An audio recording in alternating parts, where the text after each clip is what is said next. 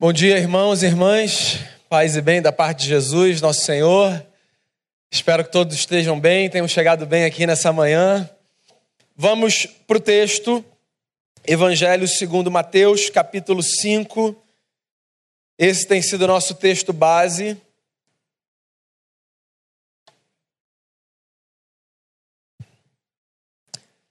Evangelho segundo Mateus, capítulo 5. Eu vou ler o verso 5 aqui.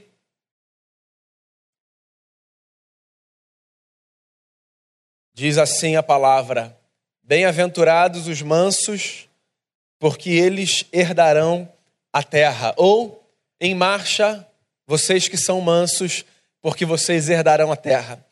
Vamos orar?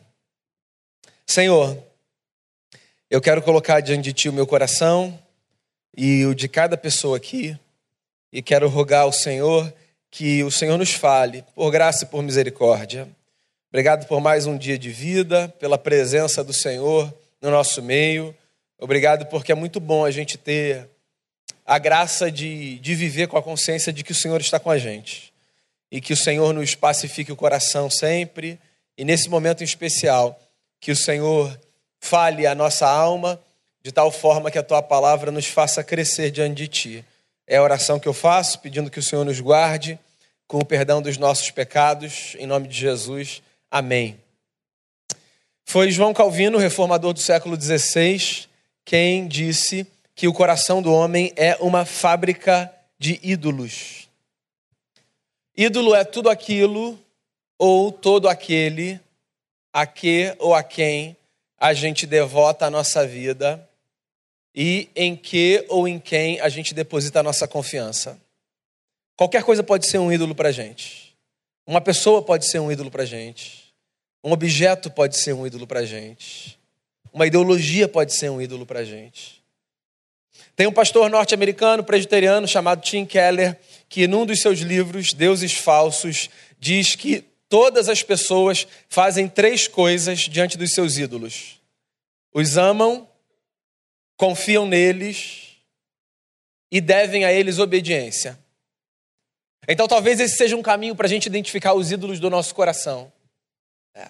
Tudo aquilo que a gente ama cegamente, a ponto da gente confiar absolutamente e obedecer incondicionalmente, pode ser um ídolo na nossa vida. Pois bem, a gente está no nosso terceiro encontro nessa série de reflexões: cultura do reino, ética de Jesus e transformação da cidade. E eu quero olhar para essa terceira bem-aventurança de Jesus, essa terceira fala de Jesus. Em marcha, vocês que são mansos, porque vocês vão herdar a terra. Pegando carona nessa fala do Calvino, de que o nosso coração é uma fábrica de ídolos, eu queria afirmar o seguinte: eu tenho a sensação de que um dos grandes ídolos que nós fabricamos no nosso coração é um elemento chamado força.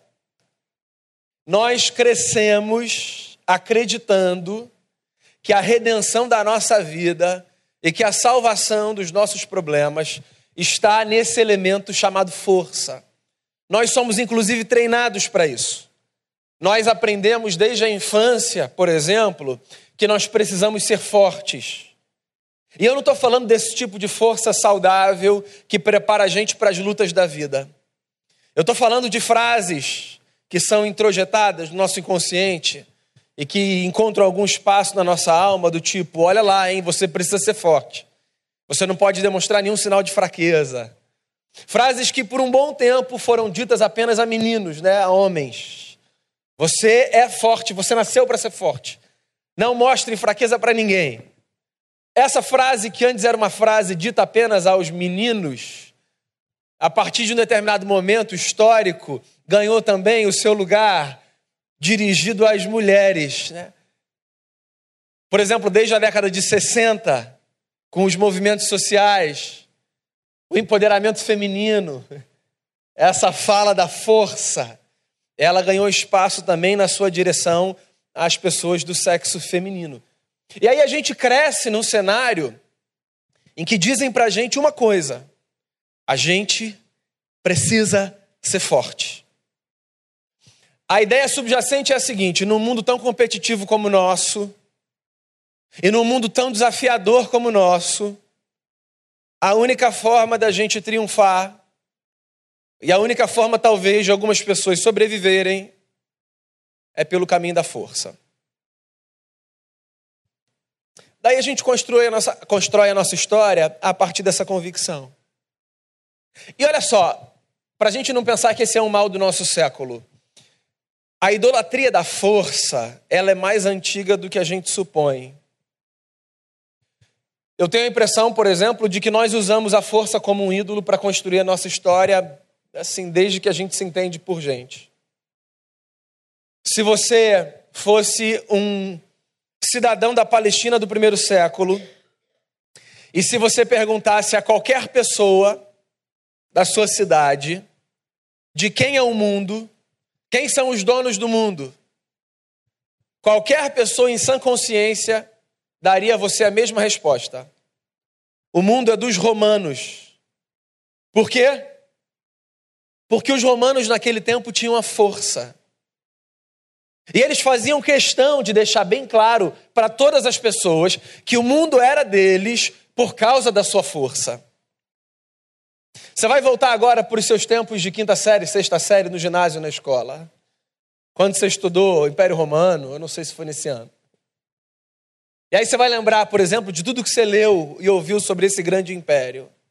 As nossas leituras muitas vezes são românticas e desconsideram a força dos fatos.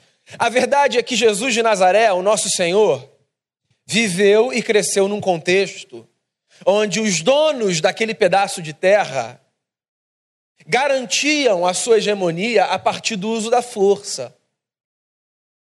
Qualquer pessoa que quisesse garantir a sua sobrevivência na Palestina no primeiro século, aquele pedaço de terra por onde Jesus andou, precisava reconhecer a força romana.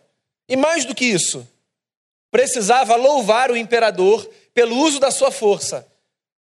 Porque a ideia que era espalhada pelos rincões do império era a seguinte: vocês só vivem porque tem um povo forte que garante a vida de vocês.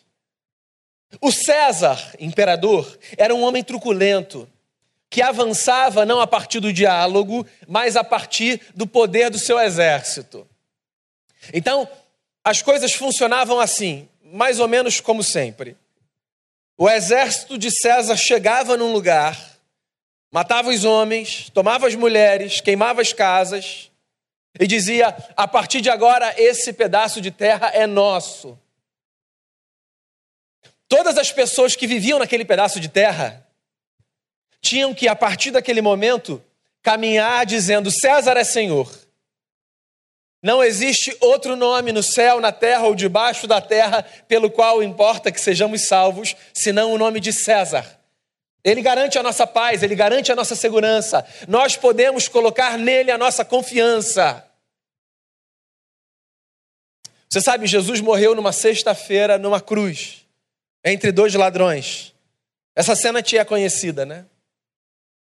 O que eu não sei se você sabe é que registros históricos, por exemplo, mostram que simplesmente no intuito de demonstrar a sua força, no primeiro século, no período de Jesus, nas primeiras décadas, numa única sexta-feira, duas mil pessoas foram crucificadas. Tão somente para demonstrar a força daquele império. A gente cresce aprendendo assim, que a gente precisa ser forte. E o que quer que custe o uso da nossa força, a gente precisa trilhar esse caminho. E aí vem Jesus, um homem simples, da periferia do império, e olha para um bando de gente simples da periferia do império e diz assim: Eu tenho uma proposta diferente para vocês. Eu vejo o mundo de outra maneira. Para mim, o mundo não é dos fortes. Para mim, diria Jesus, o mundo é dos mansos. Eu fico imaginando a força das palavras de Jesus na mente e no coração de uma gente que era acachapada pela truculência do império. Tenta pensar aí na pessoa que você conhece e que mais sofre nessa vida. A gente sempre tem um amigo que quando a gente encontra, a gente pensa assim, já vem alguma história de desgraça. Não é verdade? Porque assim, e não é forçação de barra, não. A história da pessoa é desgraça atrás de desgraça atrás de desgraça. Tem gente que parece que foi carimbada na vida. Então, a gente de Jesus, o povo que seguia Jesus, era um povo dessa estirpe. Jesus nunca teve o segmento dos nobres, dos fortes. A igreja, desde os seus primórdios, sempre foi uma comunidade periférica, uma comunidade à margem. Por exemplo, a igreja não nasce em Jerusalém, o centro do poder religioso do contexto de Jesus. A igreja nasce na Galileia. A Galileia que era chamada de Galileia dos gentios.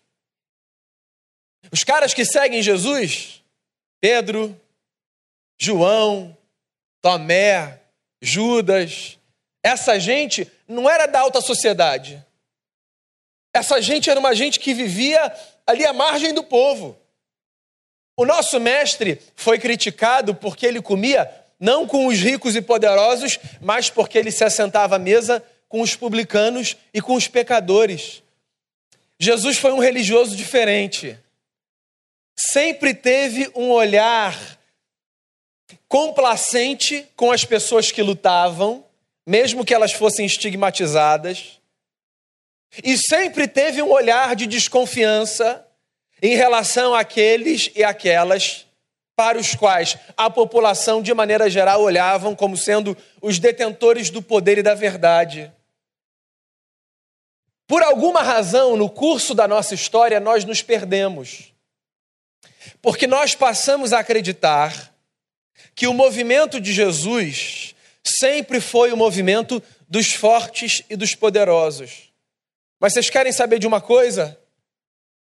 A história da igreja teve os seus melhores anos numa época em que Jesus e o seu movimento estavam à margem. E os seus piores anos sempre que o movimento de Jesus, não mais na presença do seu Senhor, se aliançou às estruturas de poder. Nós somos uma comunidade que segue na contramão do mundo. E Jesus tenta incutir isso na cabeça dos seus seguidores, dizendo assim: vocês que sofrem pela força de terceiros, saibam de uma coisa: os mansos herdarão a terra. Eu fico me perguntando por que, que Jesus de Nazaré olha para uma gente que sofre e diz assim: o mundo é dos mansos. Eu acho que Jesus, com a força da sua palavra, tenta desconstruir um movimento quase instintivo que acontece no interior daqueles que sofrem porque são oprimidos pela força dos poderosos. Você sabe que movimento é esse? O movimento da gente esperar a nossa vez de estar no topo do mundo para devolver com a mesma intensidade ou com intensidade maior a tragédia que impuseram sobre nós no uso da sua força. O sujeito que sofre, ele, se não cuida de si, tem chance de ver crescer no seu interior um ímpeto de pagar o mal que foi feito a ele com a mesma intensidade ou com intensidade maior. Semana passada eu li um livro chamado Dono do Morro. Um livro escrito por um jornalista britânico que foi por muito tempo correspondente da BBC aqui no Brasil e que resolveu investigar e escrever sobre a história do NEM, traficante, chefe da Rocinha por muitos anos. E esse livro faz um apanhado, na tentativa de descrever a história do NEM, da história de muitos outros caras que entraram para o tráfico. E recolhe também falas de muitos policiais. E aí, uma parte do livro me chama muita atenção, que é quando ele coloca lado a lado a fala de um menino que escolheu ir para o tráfico e de outro que escolheu ir para a polícia. E resumindo, a fala era a seguinte: o menino que escolheu ir para o tráfico, abre aspas, essa é a fala dele.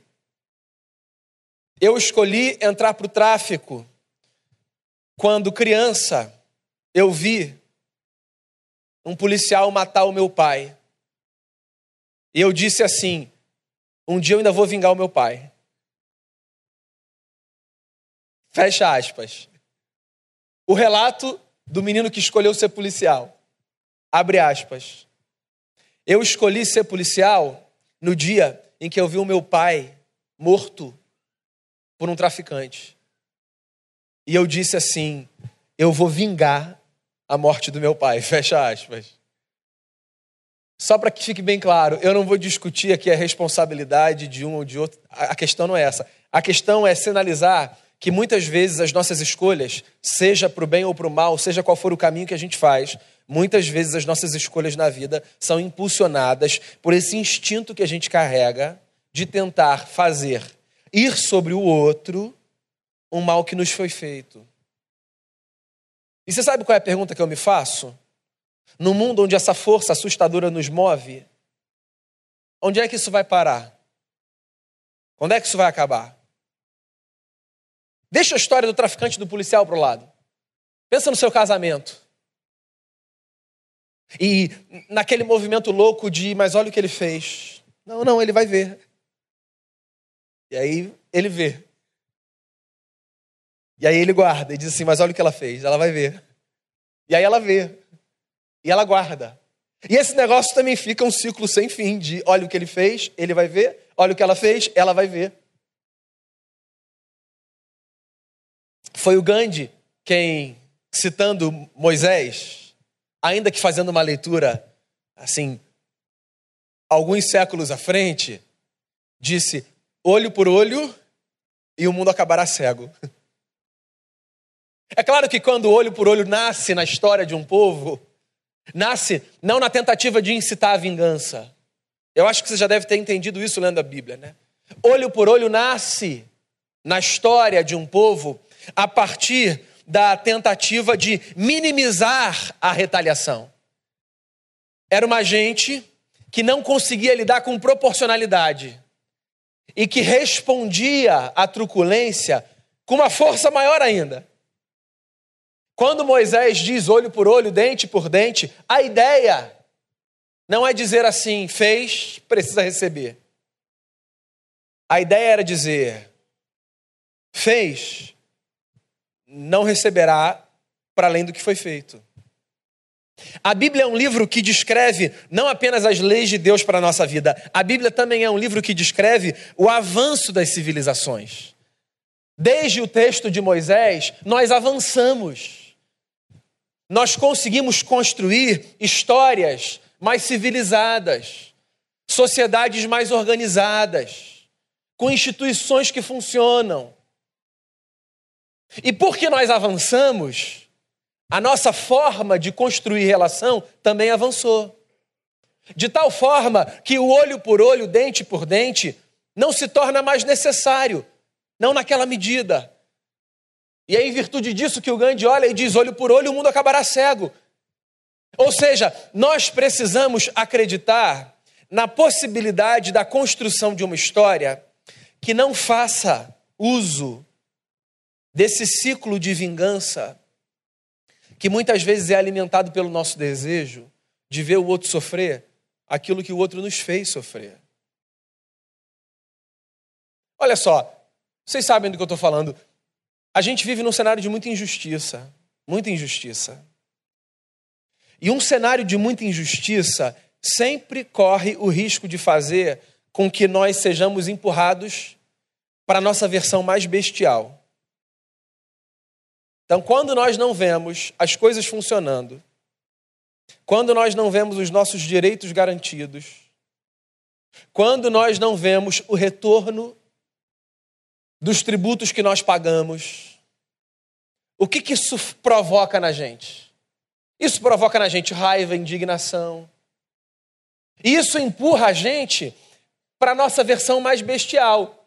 Porque eu não sei se você sabe, mas todos nós temos uma versão muito bestial. Uma versão que é aflorada quando nós somos provocados, quando pisam no nosso calo, quando nos ferem, quando tocam nos nossos. Então essa versão aflora. E você sabe qual é o nosso desafio num mundo de injustiças?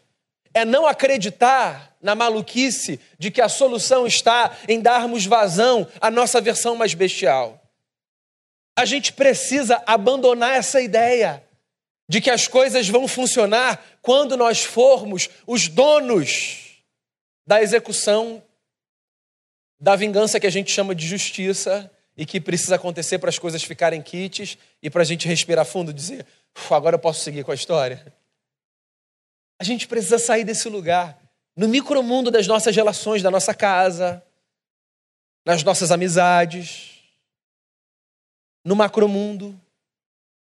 Jesus olha para essa gente e, mesmo correndo o risco de ser taxado de romântico, de louco e de um cara alienado, ele diz assim: vocês, mansos, continuem caminhando.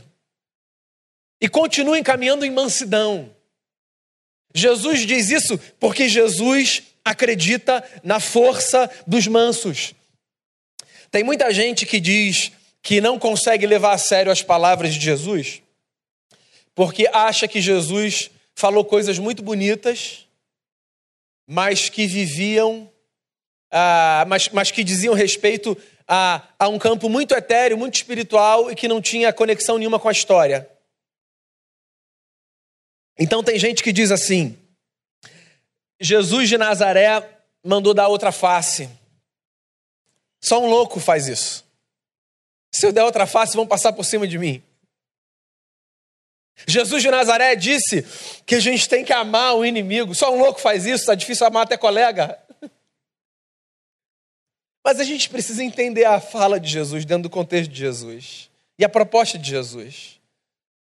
Jesus nunca chamou a sua comunidade para ser uma comunidade de bonachões, de gente que deixa os outros passarem por cima. Da outra face nunca teve a ver com isso, com dizer me bata. Jesus ensina um caminho de resistência não violenta. E eu estou falando, meu amigo, nessa dimensão aqui, ó, da construção da sua vida.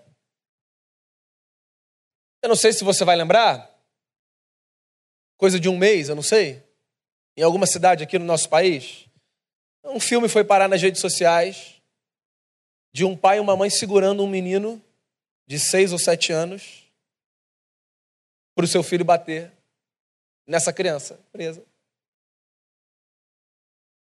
Semana passada, também em alguma cidade aqui do Brasil, um senhor negro foi quase morto no seu ambiente de trabalho. Porque ele era um cara muito suspeito. E aí um começou a bater nele, pensando que ele estava roubando alguma coisa ali. E aí outros se juntaram e bateram também. E, afinal de contas, tudo indicava que era um ladrão. Era um senhor no seu ambiente de trabalho, deixado semi-morto por uma gente que acreditava que o mundo era dos fortes e que ou a gente usa força para garantir os nossos direitos e a nossa segurança. A gente, a gente, cidadão comum. Eu não estou falando das forças estabelecidas, não. A gente. Ou a gente usa força e faz justiça com as próprias mãos, ou isso aqui vai virar uma baderna. Ora, e não é isso uma das coisas que transforma isso aqui em uma baderna?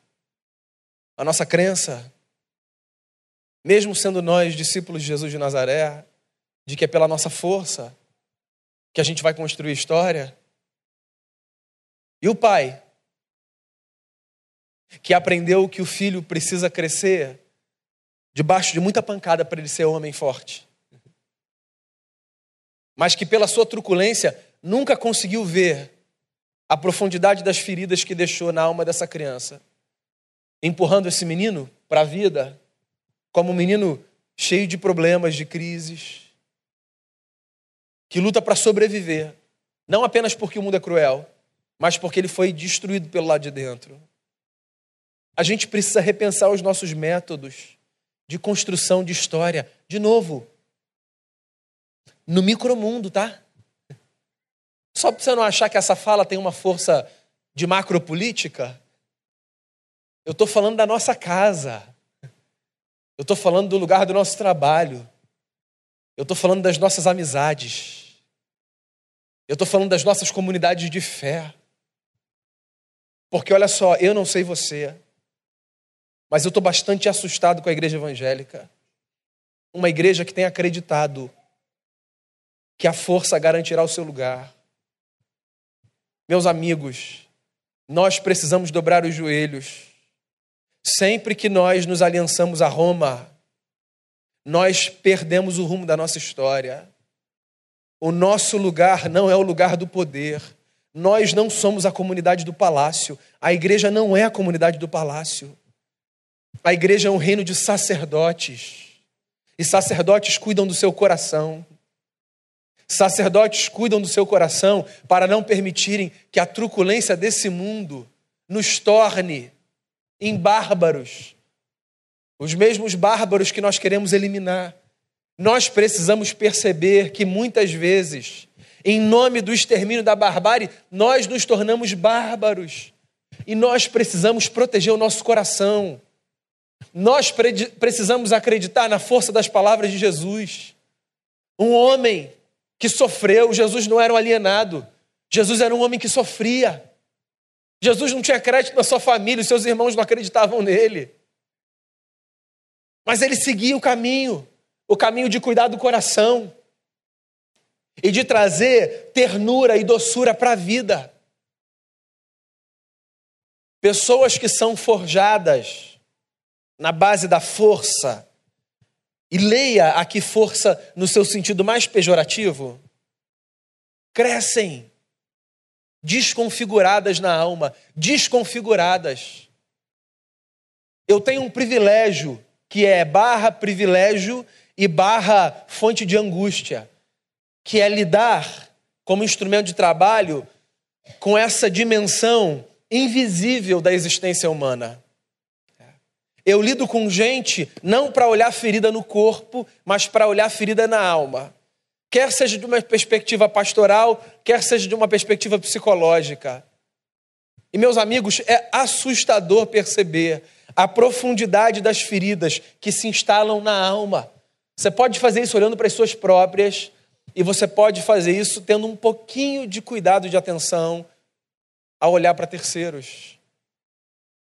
E é por isso que a gente precisa acreditar na palavra do Mestre que olha para uma gente que sofre e diz assim: mansos, continuem marchando.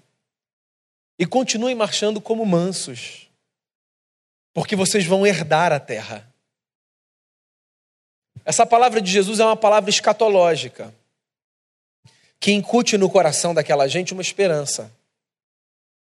A esperança de que um dia o bem vai vencer o mal. Essa é a nossa esperança.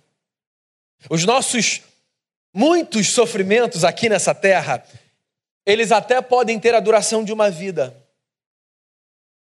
Porque assim, existem experiências de sofrimento que são temporárias, certo? Tem sofrimento pelo qual a gente passa que acaba. Tem dor que a gente leva para o curso de uma vida. A gente aprende a conviver com ela, mas a gente leva para o curso de uma vida. Há feridas que são assim. E por que, que a gente continua caminhando? Porque a gente tem uma esperança que vai para além dos dias que a gente consegue contar nessa presente era.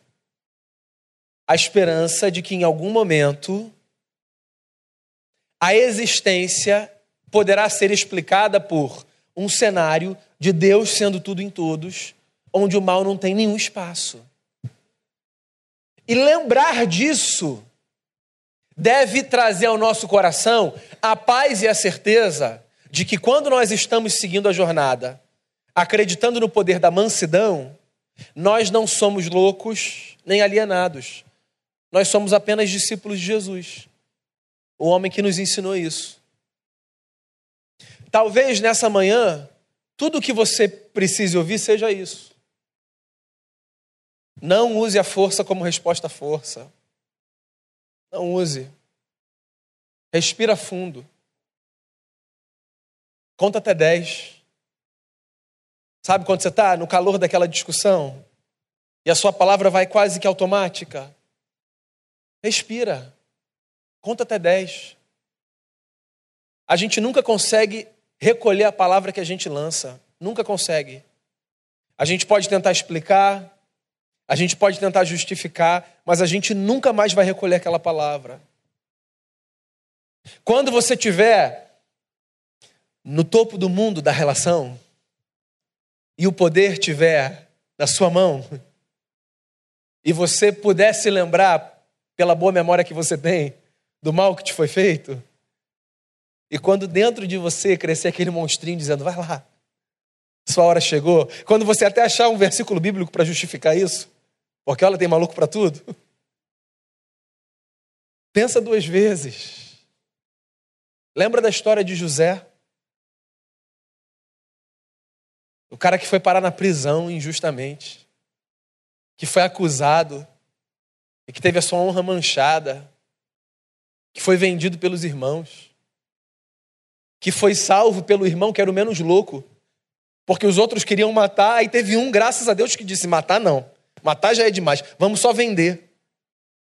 Você vê a sensatez, hein? O nível de sensatez da família. O mais sensato disse: matar não, vamos vender o cara. E que foi para longe do seu pai, e que teve aquela história que você conhece. Quando ele foi lembrado e voltou para o topo do mundo da sua relação. Quando os irmãos dele, que passavam fome, chegaram na sua presença, com medo de receberem de volta o mal que fizeram, porque a vingança é um prato que se come frio, não é? O que, que eles ouviram do José? Eles ouviram assim, ó, o mal que vocês fizeram contra mim, Deus transformou em bem. Tem comida para vocês. Comam aqui. Levem para casa. Você sabe, eu acredito em milagre. Não só do anjo que aparece.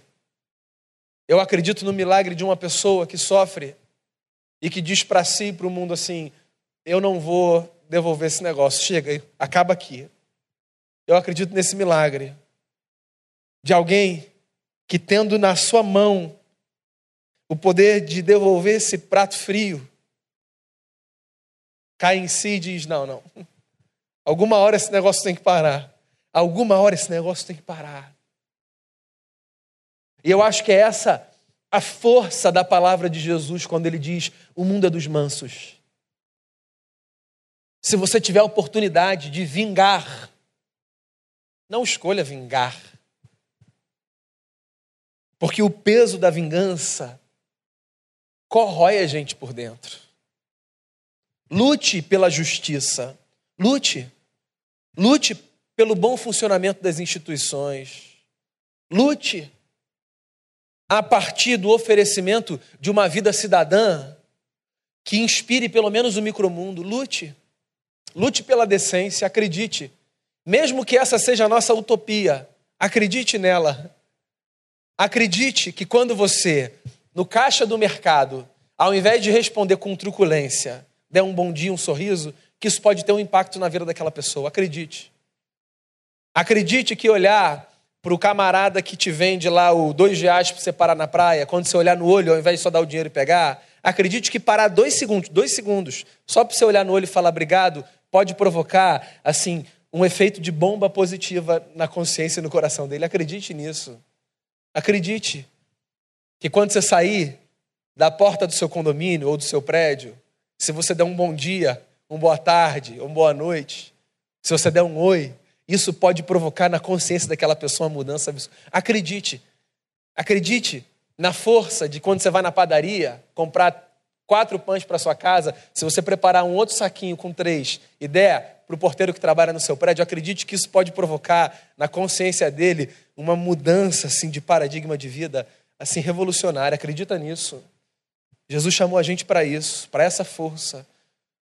A força da mansidão. Eu não vou dizer para você que isso é fácil. Eu conheço a minha versão mais primitiva e bestial. E você sabe que a nossa versão mais primitiva e bestial, ela não necessariamente se manifesta a partir da truculência. A minha versão mais primitiva e bestial é de um deboche que você nem imagina. Sou incapaz de fazer assim para alguém. Mas eu tenho uma habilidade com deboche. Ora por mim. Pode orar, acredita. A nossa violência não está só no nosso punho fechado, não. A nossa violência às vezes vem na forma de um sorriso. Vem de um toque. Sabe aquele toque que você fala, acredito. É. Existem muitas versões bestiais, cheias de violência, ainda que com uma capa de civilidade. Sabe como é que é, né? Vossa Excelência, e aí.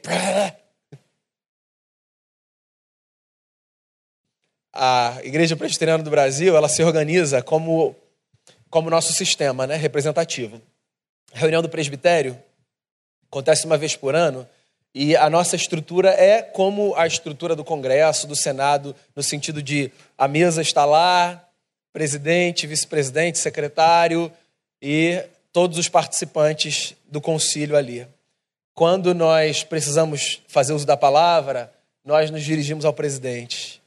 E, senhor presidente, é, irmãos conciliares, é uma coisa interessante. Mas, assim, às vezes, eu amo tá, a minha estrutura, tá? Senhor presidente, se estiver me vendo, eu amo a minha estrutura. Mas eu acho interessante, porque às vezes vem um assim, senhor presidente, senhores conciliares, e aí vem assim uma violência depois que eu fico. Você entende? Por quê? Porque a nossa versão mais bestial, ela pode vir vestida assim de uma roupa executiva impressionante. Não tem a ver com a capa que você veste. Tem a ver com o cuidado do coração. É com o cuidado do coração.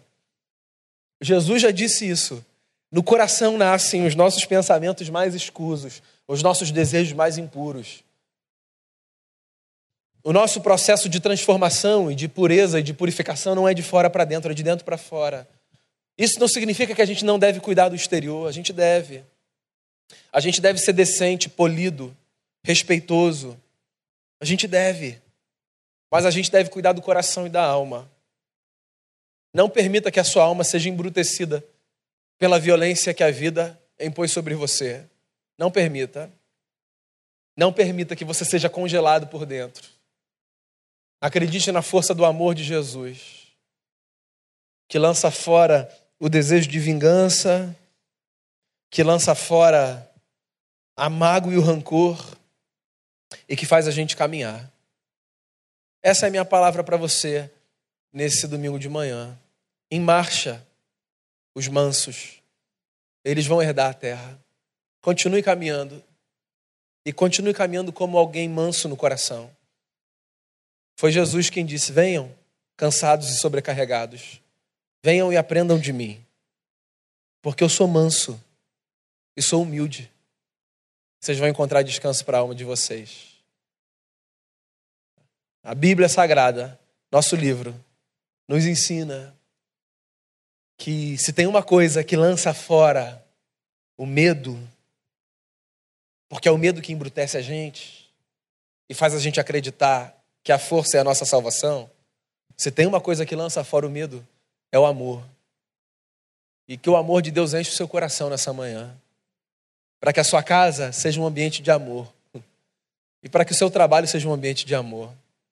E para que as suas amizades sejam amizades marcadas pelo amor. O amor é isso que lança fora todo medo. Vamos fazer uma oração, cantar uma oração. Ouça essa canção. Que começa com uma pergunta linda. De onde vem a calma que invade e desacelera o temor? Que a paz de Jesus inunde a sua vida. Senhor Jesus, que o teu amor inunde a nossa vida. E que a nossa casa, sobretudo a nossa casa, seja um ambiente de mansidão. Que o nosso coração seja oficina do teu Espírito Santo e que o Senhor trabalhe na nossa vida. A gente conta com o Senhor, porque a gente sabe Sobretudo que em alguns momentos da vida é tão desafiador a gente viver essa ética que o Senhor nos apresenta, mas nós queremos ser contados entre essa gente que acredita na força das palavras de Jesus. faz do nosso coração um coração manso, faz a gente acreditar no sentido que há em não alimentarmos essa máquina que é movimentada pelo desejo de vingança. Que a nossa fé seja posta em Ti todos os dias e que através dos nossos atos, nas pequenas coisas da vida, nos pequenos encontros, nos lugares mais despretensiosos, que através dos nossos atos, o mundo acredite, Senhor, na existência de um Deus que nos ama profundamente, a ponto de dar o seu filho por nós. É a oração que eu faço por mim e por cada coração aqui. Em nome de Jesus, amém.